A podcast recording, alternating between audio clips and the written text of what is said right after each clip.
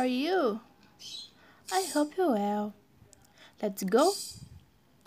When we think of education, instead to student thinking at school improves there and lead it.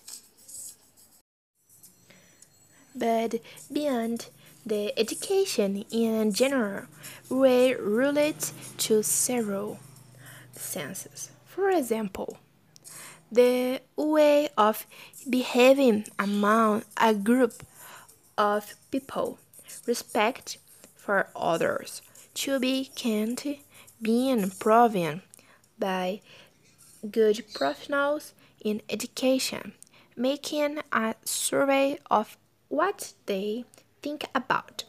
What is education for? And as answer for hours related to this catchphrase. There is no teaching he student must learn and alone because that is what he you do for rest of his life. Education must be responsible for the formation of critical thinking that is logical, and everyone agreed that thus should be the responsible personal and humanistic training for the country future secrets.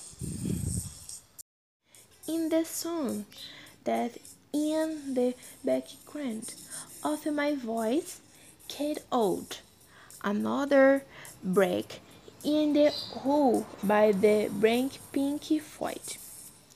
It is about representation of abusive education of teachers with the students being recorded in the years 1965.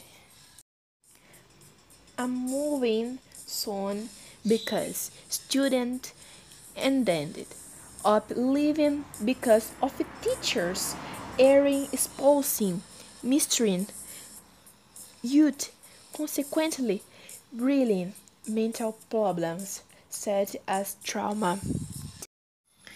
In the year we like there is no more brutally they are more passive and understand wit is very good because we don't suffer like the other students the year. Thank you so much. See you